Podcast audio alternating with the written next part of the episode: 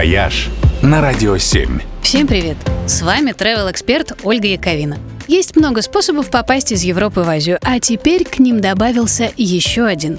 По новенькому подвесному мосту над проливом Дарданеллы, самому длинному в мире. Если верить легендам, в истории он не первый. Понтонные мосты через пролив наводил в древности персидский царь Ксеркс, переправляя свою армию. А когда мосты разрушил шторм, Ксеркс так осерчал, что велел море высечь. Реши нынешний правитель Турции последовать его примеру, ему бы пришлось высечь коронавирус, ведь мост должны были сдать в эксплуатацию еще в 2020 -м.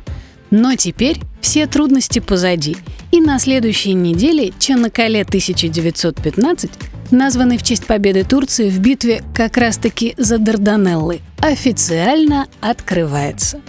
Длина его центрального пролета составляет более двух километров. Новый мировой рекорд. Кстати, это не единственный турецкий мост-рекордсмен. Там же, в Турции, находится и самый старый мост в мире.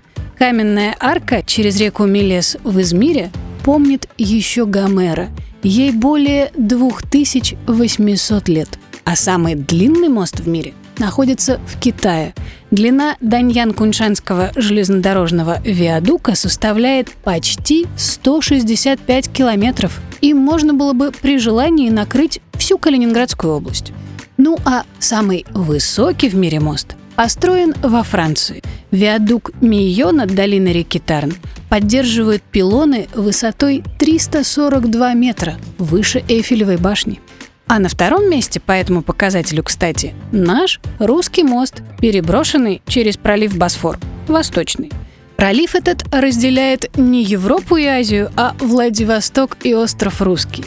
Кстати, и свои Дарданеллы у нас в Приморье тоже имеются. Зовется так не пролив, а ущелье – Надеюсь, и через него когда-нибудь мост-рекордсмен построят. «Вояж» только на «Радио 7».